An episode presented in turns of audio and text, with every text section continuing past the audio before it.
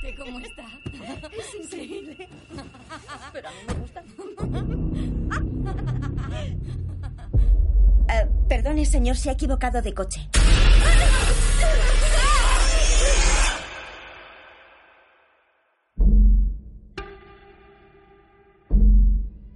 ¿Qué hacemos aquí?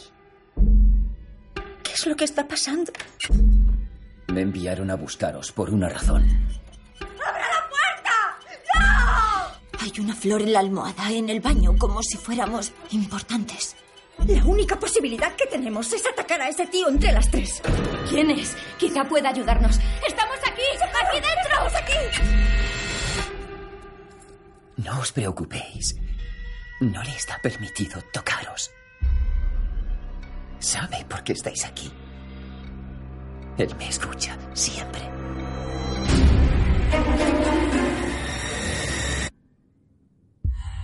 Me llamo Hedwig. ¿Cuántos años tienes? Nueve. Nunca había visto un caso como este. Dentro del cuerpo de Kevin conviven 23 identidades. ¿Quién eres?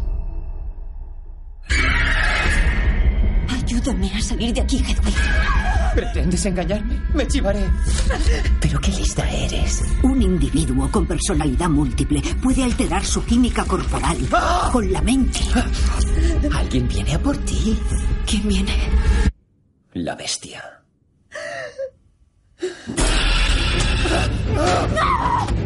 Hay un hombre aquí, nos ha secuestrado y ahora quiere matarme.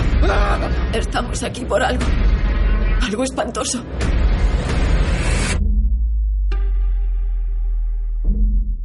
El mundo lo entenderá ahora. La bestia es real.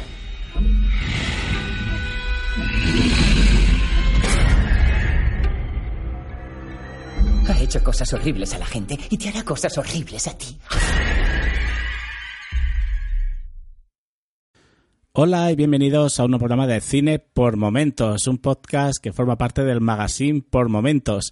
Antes que nada, debo reconocer públicamente mi pasión por el director que ha creado la película de la que vamos a hablar hoy, Mr. Night Shyamalan, desde 1999, cuando estrenó El Sexto Sentido, y en el año 2000, cuando me dejó alucinado como fan de los cómics que soy con el estreno de El Protegido.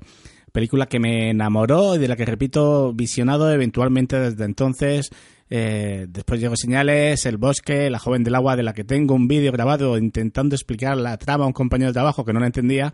El Incidente. Y bueno, ahí es donde nuestro amor pues, empezó a tener un pequeño distanciamiento. Un distanciamiento similar al de muchos otros fans cuando pues nos sentamos ilusionados a ver The Last Airbender y, y al cual pues le dimos otra oportunidad con After Earth. Algo que, que nos costó muy caro y por lo cual en mi caso decidí pasar de él de largo. Está claro que Shyamalan se perdió en un camino por el que no tenía que haber pasado nunca, ese sendero de la monetización por encargos que se quedaban fuera de su creatividad y que por lo menos, bueno, por lo menos eso es, eso es lo que pienso yo. Por eso no tengo vista la visita, ni tenía vista múltiple, que se estrenó en enero de este año, aún a pesar de ser protagonizada por James McAvoy, al que desde hace ya mucho tiempo, pues yo lo tengo en alta estima. Curiosamente, estas dos películas las tengo en mi poder y aún así no las tenía vistas. Sí, mi nivel de friquismo es de nivel de necesito tratamiento porque ni yo puedo explicar cómo le, cómo le echo las cruces a un director y aún así pues le compro una película que no veo. Y luego pues me descargo otra que, que tampoco veo. Bueno, el tema es que aquí entra en juego Fran Moreno, presidente del GUM Murcia, en el grupo de Telegram que compartimos, pues ahí me alentó a que si no la había visto me dejara todo lo que fuera posible y que, y que la viera cuanto antes y que ya hablaríamos cuando terminara de verla. Por supuesto, como había más gente en el grupo, tuvimos que hablar casi en morse. Ahora que lo pienso, no sé por qué no lo hicimos en privado, pero bueno. El caso es que me he encontrado con aquel director que yo conocí en 1999, el director que era capaz de hacer sentir terror sin mostrar apenas nada más que sonidos. Me encontré con aquel director que me mantenía en tensión, que escogía a sus actores y que esto eran capaces de transmitir visualmente la tensión y las emociones que el momento necesita. Ese director que es capaz de, llegado final de la película, comenzar a hacerme agudizar el oído con una melodía que recuerdas perfectamente, que hace movimiento de cámaras, que baila junto a esa música de tal manera que te hace ir emocionándote por momentos ese director que hace en pocos segundos que comiences a abrir los ojos de par en par mientras empieza, empiezas a decir no, no, no, no, no, no es posible. No, mientras miras a tu alrededor y buscando alguna mirada cómplice que, esté uniendo los puntos que el director quiere que unas y que solo encuentres miradas de, de, en mi caso, mi mujer susurrando y ahora a este qué coño le pasa. Mientras tú estás poniendo de pie y le respondes, ¿no lo ves? Es que no lo ves ese director que es capaz de, conseguir que ese paseo con la cámara, ese baile, pasara junto a las noticias de un televisor en un bar y que finalizara con un primer plano y te haga ponerte a aplaudir frente al televisor mientras aprietas los labios y piensas, ese es Shyamalan, ese es el puto Shyamalan que ha vuelto. Y esto es múltiple. Es inevitable que cuando hables con alguien de esta película pues tiendas a hacer un spoiler, pero realmente no es necesario. Yo ya lo he hecho y, no he contado nada más de lo que sentí y aunque el final es sublime, no es necesario, me explico.